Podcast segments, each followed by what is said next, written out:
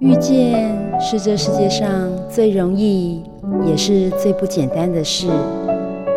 能在人海当中搭起缘分的桥梁，是多么的得来不易。就让转角遇见你，陪你邂逅幸福的瞬间。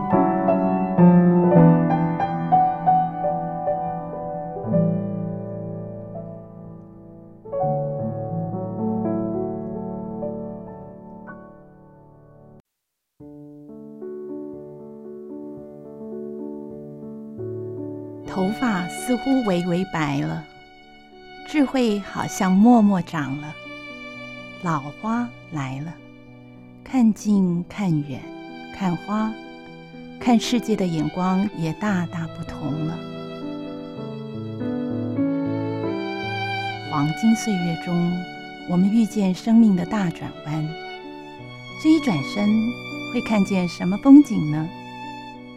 节目中，我们的来宾将分享生命中的起起落落，有脆弱，有勇敢，有时茫然，却也有所顿悟。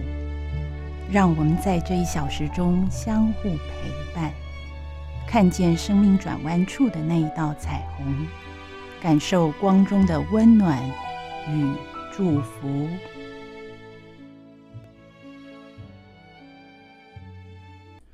好了，各位汉声电台的听众朋友们，欢迎来到《转角遇见你》，我是主持人 Simon。今天呢，很高兴又跟以正老师一起主持节目了。当黄金岁月遇到生命转折，我们先请以正老师跟大家打声招呼。哎，各位听众朋友，大家好，开心大家又能够不断的相见。对，就我觉得说，老师这个节目应该会让人家很多，哎，在心理上有很多的一个涟漪，还有很多反馈哦。那我们也希望说，如果听众朋友有一些。想法，或者是说有些问题的话，也都可以直接透过诶节目的粉砖，或者是电台的那个主持人的那个回应专区，都可以跟我们做互动。那今天老师，我们来谈谈什么样的主题呢？今天我特别想要谈一下寂寞跟孤独，哦、然后从这个再延伸我们对自己脆弱这一块的一些心态，嗯，怎么样能够呃平衡？我们又想要。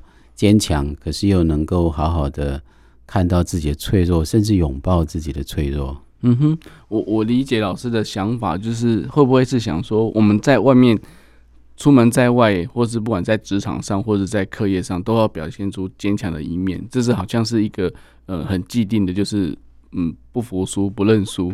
但是其实，哎，回到家关起门来，或者是说在自己的心门里面。诶，有时候是有过度的一个内心小孩在里面的时候，要怎么去面对他？怎么样去跟着他自处这件事情？这个是不是应该要有一点练习或是学习呢？嗯，这个我们对于心里面这种比较不舒服的感觉，到底应该怎么、嗯、怎么面对？我觉得是一个很重要的议题，是因为一般我们碰到这种负向经验的时候，我们都很想把它赶走。哦，比如说我们讲到寂寞或孤独，嗯哼，那很多人就会说，我还需要去找朋友聊天啊，或者甚至到社区中心去参加活动啊，这些并没有不好，嗯哼。可是如果我们只是很急着要把这些东东西赶走的话，反而会创造我们心里面一种。焦虑的情的一种情绪，那万一他还在怎么办？好像有个东西就一直潜伏在那边，随时会来吞噬我们。嗯哼哼哼。那像我自己小时候，我爸爸妈妈都很忙嘛，那我一个人也很寂寞。如果我那时候就一直想要找朋友，我觉得那反而我会很担忧朋友不喜欢我。嗯嗯嗯。那那时候我就在我们家的书桌盖一个床单，然后自己在那个洞穴里面自己玩很多游戏。嗯哼。我也觉得那是对我自己来讲是一个。蛮珍贵的经验，嗯，所以我我想这一集就会特别想要谈一谈，我们虽然面对负向情绪的时候，我们怎么样跟这些共处，嗯哼，那甚至面对脆弱的时候，这是不是一定要表现的坚强才叫做好的人生？我们一起来探索这个经验。OK，好了，今天以正老师邀邀请两位来宾嘛，我们先介绍这两位来宾好了。好，我们第一位啊，呃，请移民介绍一下自己。同时，我也觉得这是，呃，这个主题也是因为移民来开展的。哦，好，呃，我是林移民啊，嗯，我从大学到博士都是心理学背景，嗯哼，那呃，一直待在呃，从十几岁开始到四十岁，一直生活就是心理学家校园。嗯哼，那这种日子久了之后呢，呃，在四十岁的时候，人家说四十而不惑嘛，哈，嗯，在这那个时候就开始很厌倦这个学术圈的生活，所以呢，那时候我就放弃了教职。那我把母职所视为自己的置业。嗯哼。那我当我跟别人说母职是我的置业的时候啊，这一百个人有九十九个人觉得很奇怪，母职怎么可以当做是个置业？但是我是真的很认真的这样认为。嗯。那呃过程中我也感受到这个社会哦，其实对全职妈妈是有很大的歧视的。但是我我我到目前为止还是享受这个置业啊。嗯哼。那呃这些年来呢，呃我还做了一个工作，就在新突破做职工。那嗯。我把我所学的一些心理学的知识，还有过去陪伴小孩子的一个经验，呃，应用在这边。然后呃，平常因为我喜欢居家整理和摆饰的工作，嗯，呃，所以呢，我也毛遂自荐到那个建设公司，呃，做那个公社的摆饰的实习生学习。所以目前觉得生命还算有趣，有很多东西可以尝试。嗯，真的还不错，就是它非常的正向，对。虽然说，哎，这个置业。的确，妈妈当然是这个职业啊，妈妈很辛苦的，但是她不知心哦，所以是真的是，哎、这样也有有点负担，对不对？而且有时候在家里面对孩子的时候，那种也有点孤独、无助的时候，该怎么办哦？老师，等一下可以探讨一下。这个我觉得，呃，刚刚提到您刚刚提到带孩子有没有孤独无助啊？这个孤独跟无助到底要不要连在一起？我觉得在移民这个例子是一个很有趣的，在我们先前谈话的时候。移民有提到他年轻的时候，年轻的时候几乎是可以说是花蝴蝶。嗯哼，OK。可是，在刚刚提到母职的这一段，他做了人生很大的调整，反而能够很安静的，甚至享受孤独。嗯哼，我觉得这个转折就是我们在这一系列节目很想要去探索的一个历程。对对。那所以是不是请移民也就讲一下在这段经验的种种变化？哦，好啊，诶。我我我在想哦，如果我把我的人生拍成一部纪录片哦，那前半段如果你访谈周遭的人对我的看法，嗯，那他们可能会觉得，哎，好像亲和力很高，很体贴，或者是好相处啊，嗯，那虽然呃这些特质，我觉得嗯，我现在应该还在了哈，不晓得各位现在觉得如何？呃，但是呢，呃，我的后半段，你在访访谈后半段遇到我的人呢，他可能偶尔会觉得我好像有时候冷冷的，配合度很低，嗯啊，话很少，就像。上次我们在录那个呃开头的音乐的时候，配合度不太高哈、啊。不会啊，哦对对对，提醒一下那个听众朋友，今天来的移民是就是我们这个单元节目的片头的一个女生，对女生的提供者，对是好。那嗯，所以为什么嗯，就是而且这几年我觉得我还有一个习惯，就是有时候跟人家说话的时候，我偶尔会故意去搓一下这样子，然后嗯。呃，这是我以前前半段我不太会做的事情啊。那那个搓一下会让我觉得很有趣，很像那个小时候一小男生很喜欢呃去拉女生的小辫子，然后拉到就觉得很得意这样子。那或许大家会觉得五十岁了还做这样的。活动很幼稚，但是对我而言，它是蛮有意义的。而且我还要观察到另外一个现象，就是这些年来，我觉得我拒绝别人 say no 的那个频率呢，也更高了。嗯，对，嗯嗯嗯，我有体会到。对，我想拒绝一正老师。哎，这个就不要在这边讲了。但是我觉得刚刚老师有提到，就是带孩子的孤独，就是哎，孩子有时候跟孩子共处的时候，一对一的时候，其实那时候是很多时间可以。有空白时间可以去思考很多事情的哈，嗯，那当然有时候也是很忙碌的啦。好，那没关系，我们再等一下再来分享。那第二位来宾呢？呃，大家好，我叫石晨翰。那我是一个怀着环保大梦的北漂青年。对，嗯、那因为自己经验还不够成熟啦，所以今天其实是陪着两位大师一起来学习分享。嗯、那其实回顾我的成长过程中，过去可能很用一些很尖刺的武装在排斥身边的人，因为环保的人嘛，可能就觉得说，哎，人类都是呃破坏自然的元凶。嗯、那其实，在成长的过程中，也渐渐的改变，说，哎，我是不是应该把这些人都能够转变成热爱自然的人？那为了跟他们传达我对环境的热爱，要学习跟不同各样的人沟通。用心沟通之后，才能改变他们的行为。所以，呃，为了完成这样的目标，开始走上了一条斜杠之路，就不止在生态领域开始接触社会企业啊、创业、哲学等等不同的领域。对，那呃，所以今天讲这个主题的话，刚好可以有一些人生的经验，可以跟大家做简单的分享，这样子。哦，好，谢谢承翰哦。所以老师这个组合的确是蛮不错的哦，就是一位是那个那个全职妈妈的一个心态在看。回头看过去，那一个另外一个是承翰，然后可能之前在在企业界，或是说在业界，可能在职场上有一些呃一些不一样的一些波波澜哦，一些风波这样子。那我们来谈谈到说，一回到刚刚老师的一开始的主题哦，就是说其实孤独这件事情，我相信其实在呃不管是在其他的国家，一些已开发国家都有一些状况，就是甚至还有。设立了一些孤独大臣啊，或者说一些专门的一个部门来处理这个所谓社会上的一些议题。那为什么会这个问题会越来越严重呢？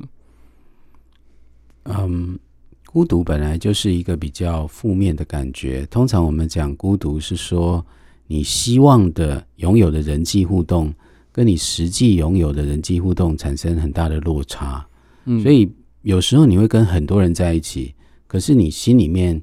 呃，还是觉得孤独的，因为或者你想要更多人，或者你想要的更好的品质是没有达到的。嗯哼，那所以孤独其实从外在来看，并不见得很清楚。我们还是要看这个人内在的一个状况。就比如说，移民刚刚也提到，就是他的过去可能是有一个比较活泼的一个状态，可是他心里另外有一面想要戳人家，想要怎样的这个面相。可能过去就比较被忽略，嗯、那或许这个移民可以多谈一点点，嗯、就是说你在似乎有一个这种转变的过程，从很受欢迎的那个或者自己希望受欢迎的，后来甚至有听到自己内在另外一种声音的这个转变。诶，前半段可能是因为嗯，就是呃小学的时候有。老师曾经做了一个票选，然后因为不想上课嘛，那时候老师有时候很混哦，然后就票选一个最佳人员奖。然后那时候，嗯，全班就票选我是最受欢迎的同学。嗯，那呃，这本来是一件好事，但是呃，造成了后来悲惨的人生这样子哦。因为我就把这个最佳人员奖呢，用强力胶呢就贴在我的胸口这样子。不晓得这个年代有没有强力胶？我们那个年代用东西都是做劳作都用强力胶哈。对对对对，我很喜欢那个味道。哦，这个这个要 有点点，很奇怪、哦，会有吸毒特质。现在小朋友消音吗？现在小朋友是用保利龙胶啊。对对对对对，是。然后嗯，就开始就是嗯，变得自我监控很高，然后就把这个人缘好这件事情当做一个很僵固的一个。人设，但是其实心里其实还有另外一个很不合群，然后呃很对团体有一种疏离感的这样子的一个声音。嗯，这这件事情我印象很深刻，不晓得呃各位有没有参加过救国团的活动？嗯哼，有有是不是啊？就是以前都会有一些营队嘛啊。对对。那我记得呃我这辈子唯一参加过的一次救国团活动就是那个金山野营队，那是五天的营队。嗯哼。哎，然后。那五天对我而言就很像五年呐、啊，因为大家其实回想高中那一段都很开心，但是不晓得为什么那一段就是超级不开心啊、哦。嗯、那那那那五天就是大家在玩什么大力游戏啊、爱的鼓励这边大家很熟悉的这些活动，但是我就是没有办法参加，我就是不喜欢。那那个时候呢，我就跟我一起报名的两位同学，呃，然后呃一直想，呃，怎么样可以提早离开这个营队，但是。好像就是没有办法，所以我只好在那边待五天。然后那五天大概我们就是成为一个边缘三人组这样子，嗯哼，嗯哼，所以所以其实你可以看到这其实有有两个对比，嗯，那早期是这个嗯比较亲和的这个部分比较过度发展，然后后面的这个呃疏离的部分比较受到压抑，嗯哼哼哼，对，那但是心里还是隐约会有这个声音想要打破这个人生橱窗，嗯，对，那另外一个我所观察到的就是嗯，就是我发现我某一个面向。有优势的时候，它很容易变成我很多事情的归因方向。啊，比方说，呃，在学术圈里面，我觉得比我优秀的呃学者非常非常的多。那我在里面，我觉得我自己显得非常的平庸。那当呃学校每个学期都会有一些教学评鉴，嗯，那呃同学会给我很高的分数。当我看到这个分数的时候，我不会觉得我教的很好，我会把它归因于为说哦，因为我跟同学相处的很好，所以他们给我高分。那这个其实是蛮符合那个冒牌者症候群的那样子的一个现象。其实自己心里一直很心虚。嗯，对，好。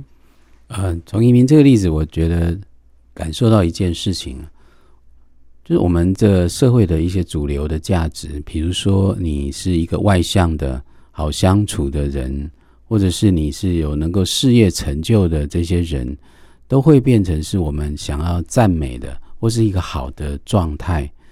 可是像移民刚刚提到的，他去需要花很大的力气去跟人家互动，或者去玩那些游戏的时候。看起来是跟很多人在一起，可是他内在反而更孤独了。嗯，因为反而他希希望的，他舒适的是另外一种声音。嗯，可是我们往往在那样的一个被期待的状况，我们就会忽略那个声音，一直让自己往好像比较正确或别人会赞美的这个方向去走。嗯，而当这个时候，其实是更孤独的。嗯哼，陈汉好像也有一段经历，在家里这种转变的过程。其实有要面对自己跟其他人，自己跟责任，自己跟应该做什么事情，好像有很多的拉扯哈。陈汉是不是要分享一下这个经验？呃，这样子说好了，我回顾一下我生命中虽然短短的二十五年，遇遇过两次比较重大的转变。最早的一次是在大二的时候，那时候爸爸刚好因为癌症离开，然后那个时候顿时就像刚刚怡正老师说的。没有尽孝的这种压力，生活经济的压力，对自我家庭角色的期待跟责任感的想象，就变成一种好像枷锁一样，自己套在自己身上，跟刚刚移民姐讲那强力胶贴在自己身上感觉很像。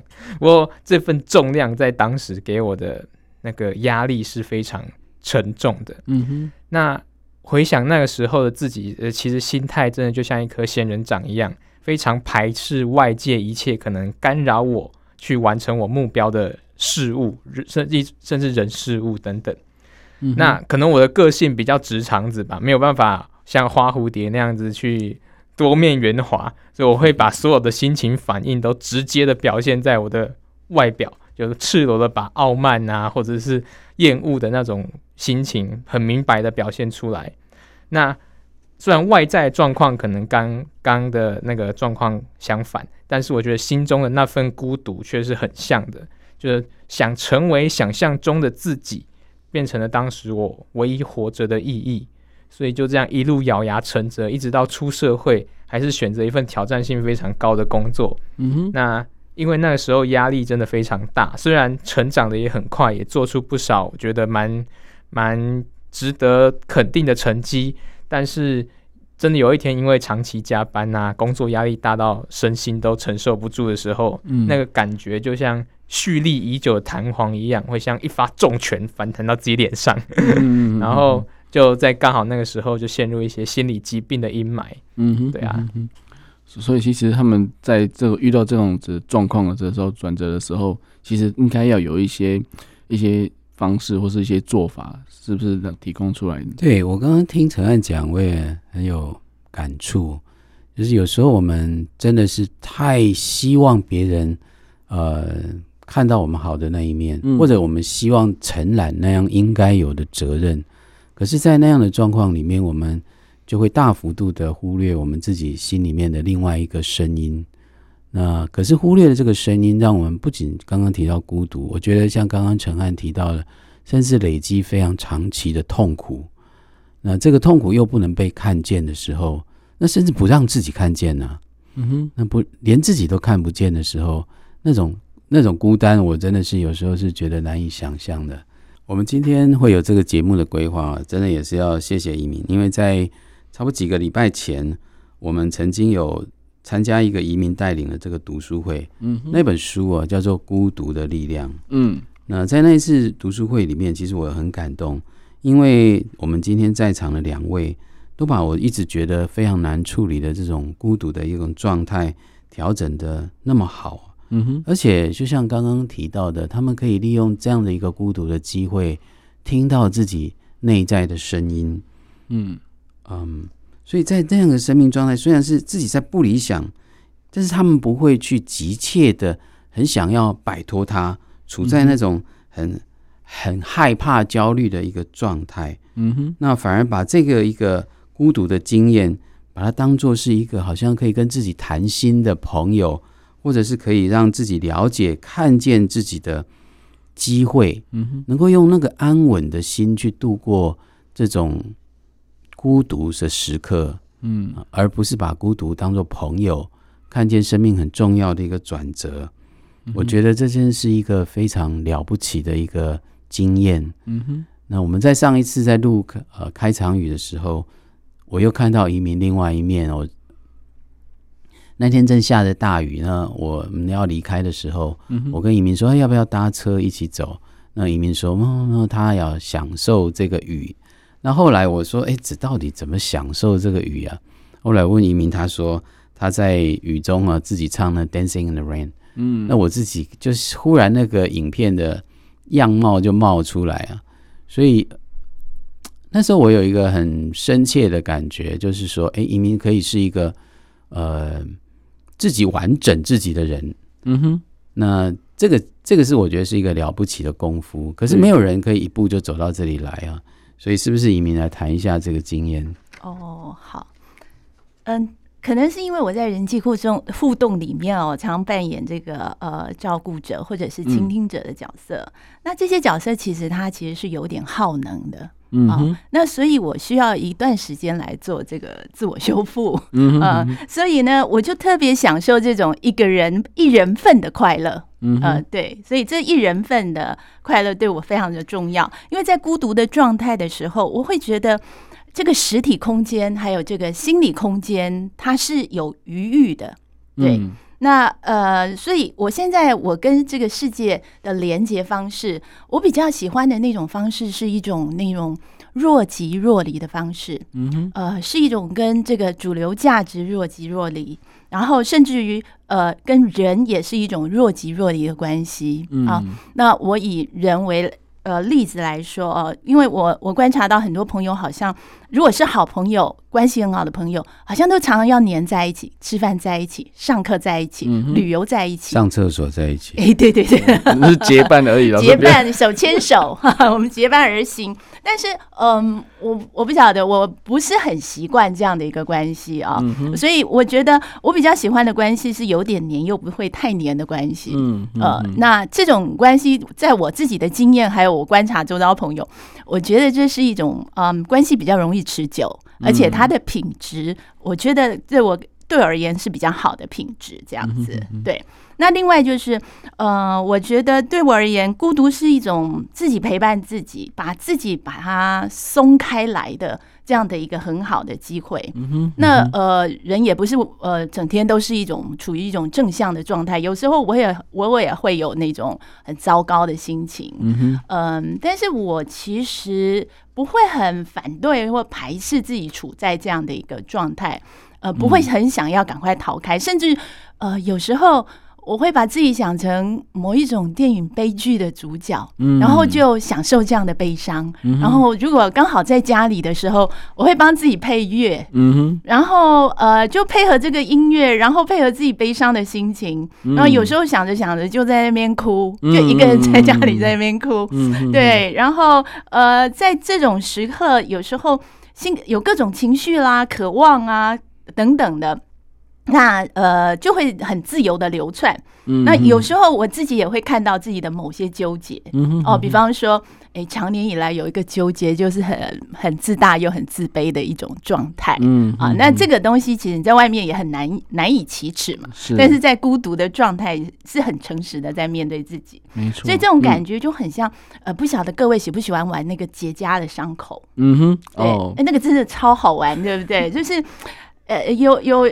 那个玩弄的时候，其实有一点痛，但是撕起来又有点快感，嗯、那样感觉。那所以，呃，孤独状态面对自己的这这种种类似，可能也有类似的一个感受，这样。对。但是，呃，讲到这里哦，其实我我开始又有一点焦虑啊。嗯。就是嗯，我觉得我在这辈子里面，相对而言，我算是很幸运的。嗯、那我也拥有一些资源。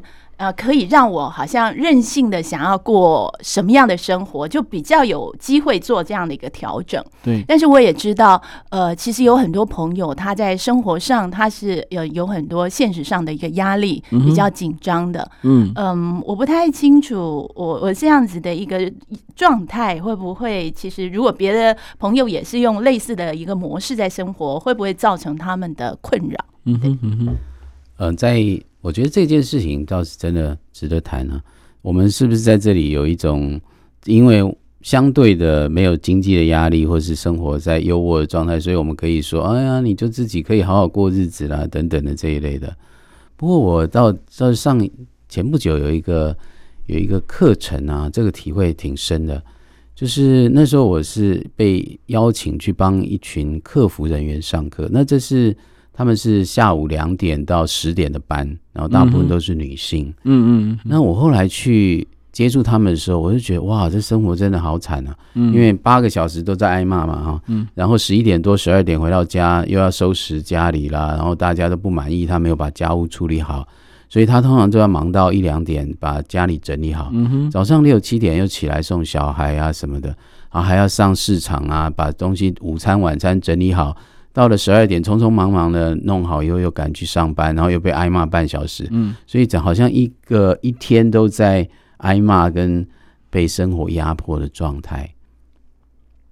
不过后来我们在整个商量的或是讨论的过程，我发现对他们最珍贵的一个时间，其实就是大家通常最讨厌的那个通勤时间，因为那个时间是他。最能够跟自己在一起的时候，嗯，所以我们后来在整个商量，就是他们怎么样让自己生活有一个空档，或是有一种缓冲的空间的时候，反而最珍贵的就是呃，那通勤的两个小时，那是一个他们很可以完全跟自己在一起的时候。嗯，所以移民刚刚提到的这一段呢，我觉得让我很有感触的想到这些经验，是因为我们在。怎么样紧迫的生活里面，或许都要能够提醒自己有一个跟自己在一起的那个所谓孤独或孤单的，这是这不是一件坏事，这是一件好事啊。那我印象里，陈汉甚至是用自己一个人来煮饭、煮菜，是一个你的舒压时段哈。嗯哼。那陈汉要不要讲讲自己的经验？因为刚刚听起来你也是一路苦过来的，那这一段时间你又是是怎么样？呃，怎么样来调整自己？这样子的一个在苦里面的孤单，又能够调整自己去好好一个人过日子，这样的一个状态。好，那呃，其实我很同意刚刚移民姐讲，就是把优势变成自己归因的一个状况。就是在我过去用力追逐想象中的自己的那段时间，嗯、我真的觉得那个就是我的一切，那就是我，我就是这样子的一个人。然后真的。一直的努力向前冲，加班不吃饭都是常态。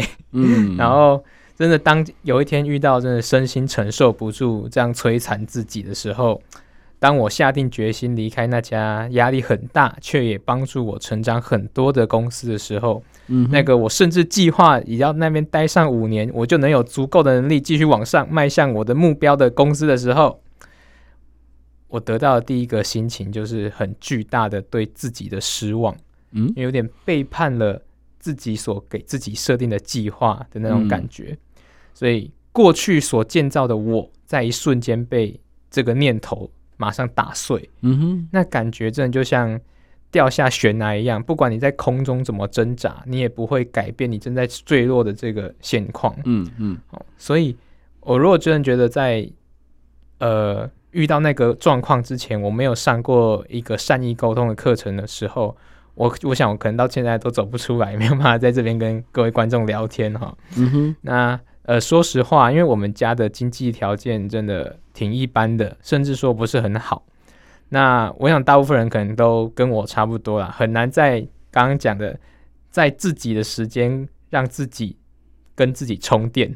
嗯哼。对，因为像前面怡珍老师开头有讲过。我们其实人活在这个世界上，真的是在面对自己的世界跟外在的世界的一个平衡。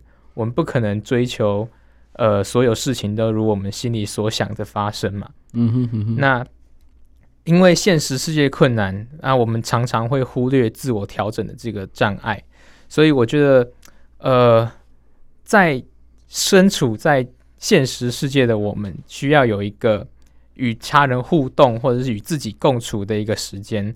我举我的家人为例子好了，就是我的父母亲那一辈，大概五六年级生吧，那时候的师长、长辈、长官这样子权威性角色的影响力非常大。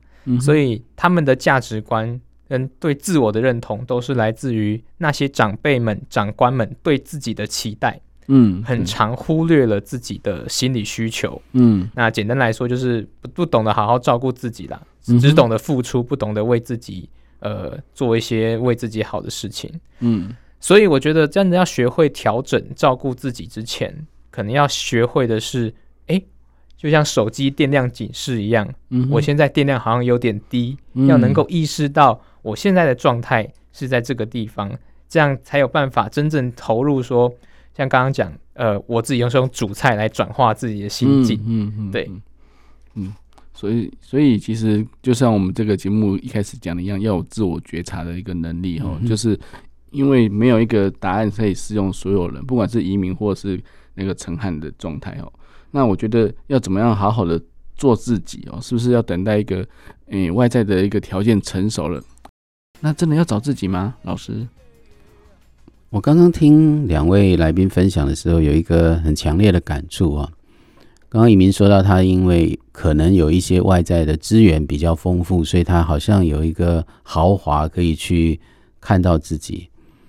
可是我并不这样觉得，因为呃。就算是经济状况比较好，那也表示说你的别人对你的期待也比较高，表示你在那个价值体系里面压力也比较大。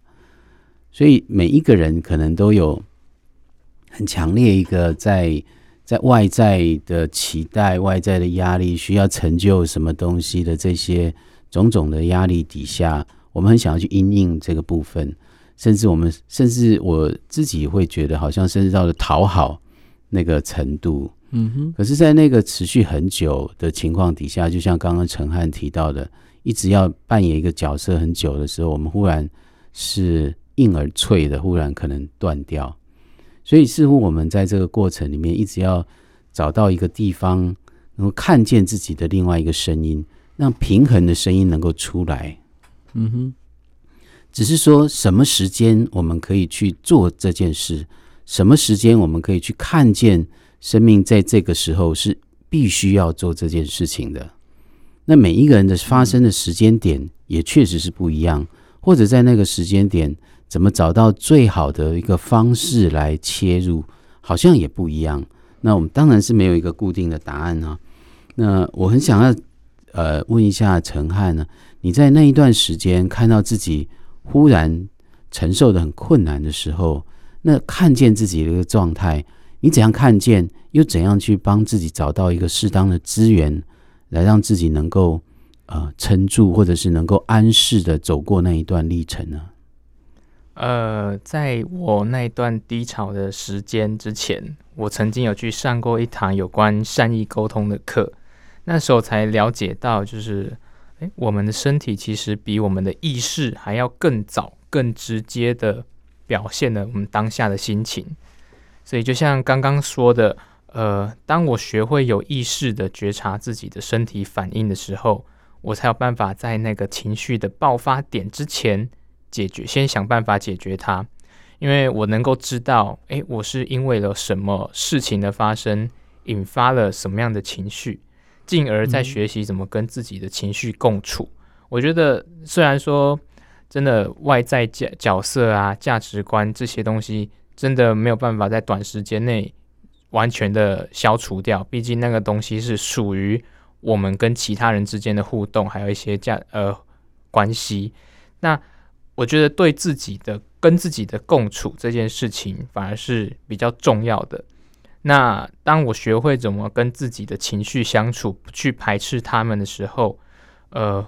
我才有办法真正了解到，哇，原来我的时间是这么重要。然后我有办法在我自己可以掌握的时间内学习让自己调试。那至于方法的话，我倒是觉得每个人的方法不一样啦。那我觉得至少要能够在其中找到一丝丝的成就感，而不是只有滑滑手机让脑袋放空而已。像我煮菜的一部分心情呢，其实是想要弥补那段时间我因为生病没有办法出门工作对家人的愧疚。那但是当我学会一道新的料理，然后再和家人品尝，看到他们表情之后，我又能从中获得一些些能量。所以既是能够让我在自己的时间内好好放松，同时也能够在里面获得一些呃给自己充电的感觉吧。哦，OK，我都不会煮饭，我听起来应该开始去学习了。呃，但我很喜欢你刚刚提到的，就是说，并没有一个标准答案，这个这个可能性。呃，移民是不是也说一下这个标准答案？好像对你来讲也是，反而是另外一种压力来了。哦，对啊，呃，刚刚陈翰他谈到上心理学的课啊，然后后面有自己的一些消化，然后更能对自己有更更多的了解。那我觉得这是一个很不错的一个方式，而且陈翰也做得很好。呃，但是我我观察到一个现象，我发现这几年找自己啊、做自己啊这些词，好像蛮蛮热门的一个心理名词，而且也变成很热门的一个心灵运动啊。对，我发现很多朋友去参加一些自我探索的课，然后参加完之后呢，他们就会在社群媒体上，然后就放上一些金句。然后就好像跟世界宣称说：“哦，我找到了，这个就是我。”然后呢，结案。对，那但是呃，听众可能呃，请听众不要误会哦，我不是反对大家去参加这类活动，这一类活动都很棒。只是说，哎，我们或许可以不要这么急，然后这么拼命，然后这么速成的方式来找自己啊。那另外一个呃，我所观察的现象，就是在找自己做自己这个运动里面呢，每个人好像有一些人会有一个原厂设定的这个概念，好像找到我们回归到我们的原厂设定之后呢，好像世界上一切的事情都可以迎刃而解。那但是我的疑问是，人其实一直在变，那整个环境也一直在变，那。呃，我觉得原厂设定的自己可能未必完全适用于现在的自我。嗯，嗯，那呃，我比较我自己比较喜欢的方式是从这个呃觉察做起。嗯，那我做觉察大概有两类方式。第一类方式去找别人，找一位倾听者啊。那通常呃，我常常找的对象就是我自己的先生。我和我的先生是彼此忠实的听众。那但是他毕竟呃不是专业人员，有些呃问题比较困难、比较复杂，需要专业人员的帮忙。比方说，呃，去年我面对的是面临呃母亲的即将离世这样子的一个困难。嗯、那我自己觉得，我透过很多方式看书啊、独处啊，各种方式都没有办法解决，所以我就去找心理师、找专业人员来协助。那这个是一个部分。啊，另外一个部分就是我会透过自己跟自己演戏的方式啊，我会跟自己演对手戏，然后嗯，听自己不同的声音。那有时候这些声音是在脑中出现的对话，那有时候如果旁边没有人，我会把它说出来。那如果有时候一时兴起呢，我会用像唱歌剧那样子把它唱出来。那这个是我的方式。好奇啊，可以可以示范一下吗？哎，那听众会不会转台？呃、没有关系，我们尝试看看。对对对。哦，好，那我我就用我现在的心情好了。嗯、好的。呃，然后搭配我脑中浮现的音乐啊。哦、嗯哼哼。那通常我的 对话是呃，可能会有两个声音在对话啊。哦嗯、那我现在，比方说 A，现在我的心情。呃，我就会觉得有点焦虑，有点尴尬。嗯、那可能 A 就会觉得说，因为我没有当众唱过歌哈，嗯、对，好，那 A 可能就会觉得，呃，当众被要求示范，我觉得好尴尬啊，这个是 A 的感觉。那我另外一个声音可能会告诉他说，呃，如果你不想要做，你可以拒绝啊，那。这这个就会有点煎熬，然后 A 可能又会觉得，嗯，可是听众或许会因此更了解啊、呃，那 B 可能又想一想，跟他说，那就豁出去尝尝看。就这样子，类似这样子，然后很棒，很棒，很棒，很棒，不好意思，然后就这样一路，有时候歌词跟旋律可能会不合拍，那也没有关系，就自己玩这样子，是是是，这是我的方式。嗯，我觉得这是很很忠实的面对自己，而且是非常认识自己的，就是呃这种状态，而且是开诚布公哦。我觉得这个非常好，这个是觉察的表现吗？老师，是我们。心理智商呢是一个蛮有趣的经验，就是说每一个人到底去找智商师的时候，他期待什么？嗯，呃，智商师不可能能够解决所有人的困境嘛。那所以智商师到底是为什么能够产生帮助别人的效果？那我我想要举一个智商的大师，叫做 Carl Rogers，他提到一个概念，就是所有智商师都只是一面镜子。嗯哼。嗯，在所有智商的过程里面，我们只是想让你看见自己。嗯，所以智商师透过反应、回答或是各种倾听，只是要让你看见自己。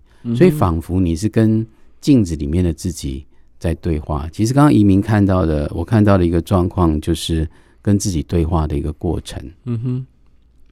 那我自己的方式倒不会唱歌啦，因为我不太不知道怎么唱歌。但是我自己实践的一个方式，就是我们过去称为心理位移的日记书写。那这个意思是说，我可能我今天心情很不好，我先用我写一一小段，就像移民刚刚的第一段，他用的主词就是我。那他唱的第二段的歌，我不知道各位有没有注意到，他用的主词是你。嗯哼，啊，你怎么样？所以我在日记书写的时候，我第二段就用你来写写看。嗯哼，那你写完，我就会用他再写一遍。哦，这时候呢，这个他又换到另外一个角色来跟自己讲话。嗯哼、那等到他写完了，我再回来，我再写一次。嗯哼，所以我的日记书写是我、你、他、我的一个书写方式。嗯哼，那在这个过程里面，虽然没有音乐，但是它也是一种我们称为心里面在移动的一种看见。嗯哼嗯，所以每一个人可能真的要去找寻一个。自己最能够舒适的去跟自己对话的一种方式。嗯哼，对我我觉得说，其实刚刚移民他有提到，就是诶、欸，有些人需要回到什么原厂设定啊，这个字，这个这个这个状态，我想分享一下哦。之前我在诶、欸、国防部的时候，有个长官问我说，因为我是资讯人员嘛，我说为什么叫做 default？什么叫 default？我说，嗯、呃，一般第一时间直觉就是恢复到原厂状态哦，就是出厂值。但是他说，针对这个英文字来讲，default 那是去除错误哦，除错哦，哦对。那我说为什么叫除错？我说哦，因为通常有些设定值跑掉或是错误造成错误的讯息的时候，回归到原厂状态是最快的方式。但是刚移民姐的反的那个分享，我就觉得说，诶，为什么我们要回到出厂值，到时候就做修复自己？难道我们做错什么吗？其实没有做错什么，所以可能并不是。哎、欸，我是要呼应一下，就是刚刚移民讲的，就是其实不是回到原厂状态，就是就是最好的状态，因为你现在的状态不一定适用于原厂的状态。嗯，对，我完全赞成 Simon 刚刚提到的这个概念。其实，在我们这个系列啊，我们谈到黄金年华碰到生命转折，那这个转折了以后，我们就不是十八岁的我们，嗯，对，当然也可能不是二十几岁的我们。我们人本来就是随着经验不断的在变化，是。如果我们一直想要回到说那时候的我，或是一个我当时设定的一个理想我，我们就反而被那个抓住了。嗯哼，所以我们在这个不断改变的过程，我们的心境、我们的知识、我们的状态都在改变。我们可能需要的不是去刚刚谈到我原厂设定这个，我也真的非常的喜欢，而是我们接纳现在的自己，真实的有另外一个声音出来的时候，我们到底听到了没有？嗯，那我们刚刚一直在谈论，我们很容易去忽略、压抑，或是觉得那个是负面的，我们最好不要它。可是恐怕那就丧失一个很好跟自己对话的机会啊。嗯哼，呃，不过在这里我也觉得说，有时候自己一个人要跟自己讲。真的还蛮难的吧？我真的觉得，哎，我回去也来试试唱歌这一块。唱歌需要有人听吗？还是不要有人听？或者是说，什么时候我们需要那一面镜子？当我们自己没办法做到的时候，我们怎样去找到一面镜子？或者大家可以分享一下，还有没有其他的镜子的可能？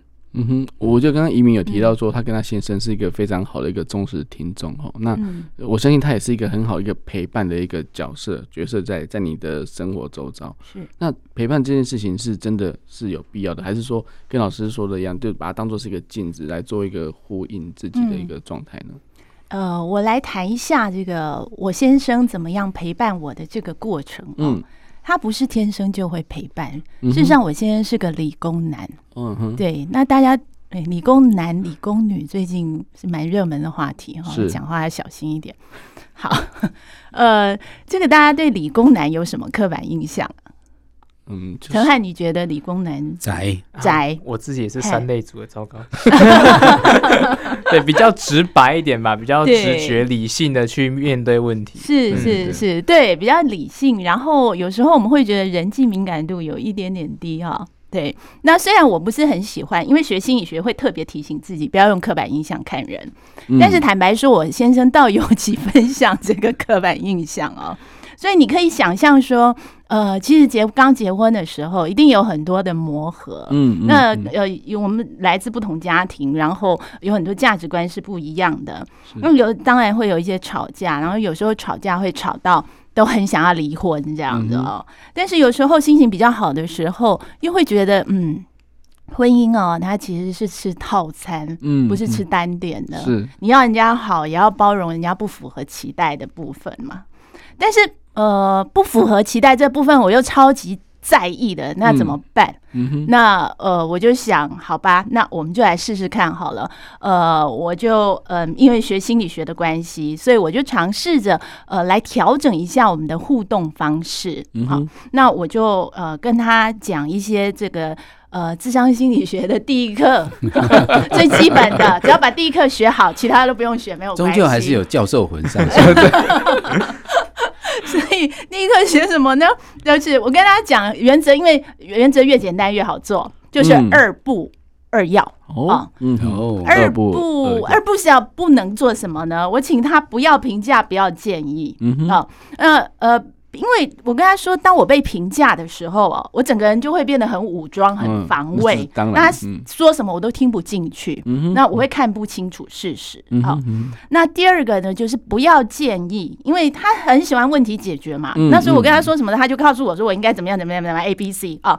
但是其实我跟他说，当我有困扰的时候，其实我真的也不是期待你要。那个帮我解决，嗯哼，啊，那有些人可能说我一起给他整笑，哎，你跟我讲这个要干什么？对，但是其实我们透过跟别人说的时候，其实我们自己会有某一种厘清和抒发，嗯、所以我只是想要说，你就听这样，所以这就带到我所谈的第二个一二要是什么？就是第一个要倾听，然后要同理。嗯、那我想倾听同理，这已经说的很烂。然后大家也都知道，嗯、但是其实啊，他做起来真的还蛮难的。嗯、对，嗯、那哎，要怎么倾听呢？我就跟他说，呃，你只要专心听，嗯，然后试着听懂，嗯哼，然后鼓励我继续说，这样就可以了。嗯啊，那过程中如果你有什么好奇啊，或者是觉得我讲起来很自相矛盾的地方，那你欢迎提出来，但是用词不要太尖锐。然后这里我所要强调的一点就是，专心倾听其实是很耗能的。嗯，那我们会期待人家百分之百的呃记忆力呃注意力很集中。但是有时候大家上班生活其实有很多压力，很累，愿意听其实也不错。所以我要建议大家不要抓包，嗯、因为早期我犯了一个毛病，就是我讲一讲，然后我会考人家说我刚刚说什么，就很讨厌的那种太太。然后他如果答的不好的时候，我就很生气，说你都没有认真听，然后就开始抱怨，然后等一下就会变成吵架啊、哦。所以千万不要抓包，你觉得人家至少人摆在那里又都是个功能哦，是啊听多少算多少。然后第二个就是同理的部分啊，嗯哼，呃，其实我从来从来都不相信一个人可以完全同理另外一个人，这是很难的。嗯，所以呢，我就请我先生我说，请你试着想象我在这样的一个状况，我可能会有什么样的想法，或者是有什么样的一个情绪，这样就好了。嗯哼，哦，那能想象多少，那就算多少。因为这个同理，我觉得是一个非常困难的部分，它需要长时间的练习，还有对对方的一个理解。那当你听越多，同理越多，想象越多的时候，你对对方的理解的资料库，你就会建立的更完善。嗯，那你这个资料库完善的时候，当你要提取预测他有什么样的呃心情和想法的时候，呃，这个正确率就会越高。嗯对。那这几十年来，我们就是这样相互陪伴，然后如果做的不错的地方，我们就也会相互肯定啊。嗯、那呃，当然我们也常常进三步退两步啦。嗯、本能的反应有时候也会常常冲出来。那我想到到现在，其实我们还在练习当中。嗯、那只是说整体趋势就像这个 S M P 五百的指数一样是往上的。嗯、那我觉得这样应该就蛮好的啦，我就很满意了。嗯、OK，就这样。对，千万不要指数诶放在 S M P 五百，它可能会往下掉。有时候会往下掉，对不对，对？但是长期是好的，这样就 OK 了。嗯、是是是好，其实我们新突破一直在强调陪伴这个概念。我想在这个节目里面，我们已经提过非常非常多次了。那在这个陪伴的过程，我们一直想要提醒大家，就是说，我们通常碰到别人在跟我们分享他不好的情绪的时候，我们会有一种焦虑，嗯。好像我们作为倾听者或者作为一个陪伴者，我们应该很快的把他拉出来。嗯，我们想要把问题解决，嗯，帮他把他的困扰解决，嗯，这样子我们还尽到这个责任。嗯，可是我一直觉得大家要抛开这个心态，嗯，因为如果你很急着想要给一些建议把人家拉出来，在这个时候，你可能要反问自己，你是不是只想要证明自己的价值而已？就是我对你是有用的，嗯嗯嗯嗯，这时候你其实是忽略对方的，是。你的专注点已经回到自己身上，是。你想要展现自己有价值这件事，是是。所以我刚刚移民提到的，呃，良药两不啊，呃，我有一个我自己的练习也拿出来分享一下，嗯哼，就是你在听别人讲话的时候，你先不要想建议自己有没有用。你先刚刚里面提到的，你他会问说：“我刚刚讲什么？”对，那我们有时候会答不出来。可是这时候你要专注的去想，待会儿我要讲出一个真的他要讲的东西。意思就是说，我待会如果能够用三十秒的方的时间去复述他刚刚到底讲什么，我要能够准确的说出来，然后让他觉得对，就是这样。嗯，OK。所以，如果我们用这样的心态去听，然后听完之后，我们就说：“哎，我看见什么？”不一定要说“我觉得你应该什么”，而是说我在刚刚听的过程，我看见了什么。嗯哼。所以这里我的良药是：如果认真的去听到他要讲什么，再来说我看见什么。嗯哼。用我的良药是这样子。嗯哼。也许大家就可以去试着找到自己能够陪伴别人最好的一个方式。嗯哼嗯哼。我忽然有一个觉察，好像我们一直谈的都是不好的心情，别人怎么听啊？嗯，可是好的心情要怎么怎么样？要分享，还是要独享，还是要众乐乐，还是怎么样？说移民可不可以分享一下这一段经验？就是说对正向的这一块经验的陪伴。嗯，好。呃，我觉得，嗯，很多人的确像以正老师刚刚说的，好像我们处于负向的状态，我们就会想要找人哦。那事实上，其实人另外一面是，如果我有好的事情，我也很想要跟别人说啊，对。不对？哈、嗯，就有一些喜讯，我要跟同学、跟朋友分享。那而且呃，我觉得这个正向经验的情绪的一个分享哦，它其实是建立关系的一个非常重要的一个基石，嗯，它也会累积彼此之间的一个关系的呃资本，嗯哼。那当我们有其他负向的一个情绪呃出来的时候，其实有这样的一个基础，那。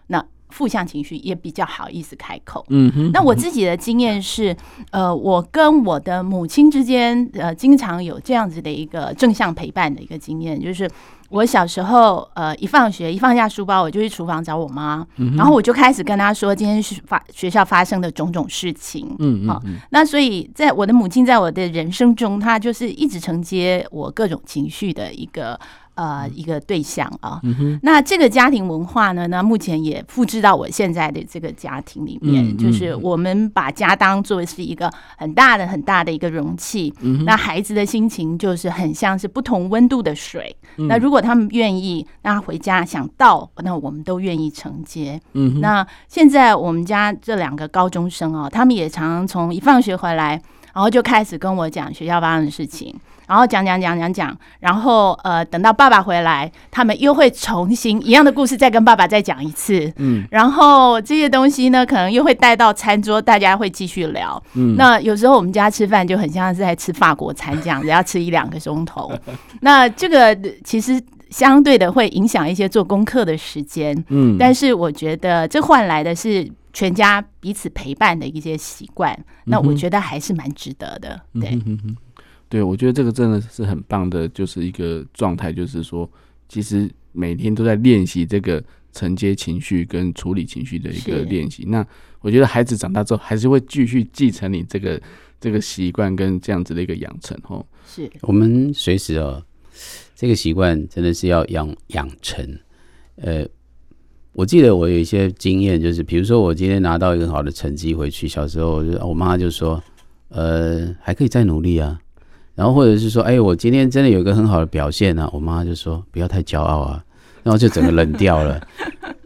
就是说我有时候觉得陪伴，我们不只要陪负面的经验，嗯，有时候正面的经验的陪伴，对这个呃我们周围的人是有更有价值的效果。所以这个陪伴，我希望大家能够在刚刚提到的是一种营造两个人之间的一种关系的思维。嗯哼，我们怎么样能够在好的时候能够一起庆祝，在不好的时候可以互相拥抱。嗯哼，这样的陪伴，我觉得是非常非常珍惜而且珍贵的。嗯哼，OK，好，那谢谢怡珍老师跟两位来宾今天的分享哦。那我们今天的节目就到这边，我们下次再见喽，拜拜，好，拜拜，拜拜。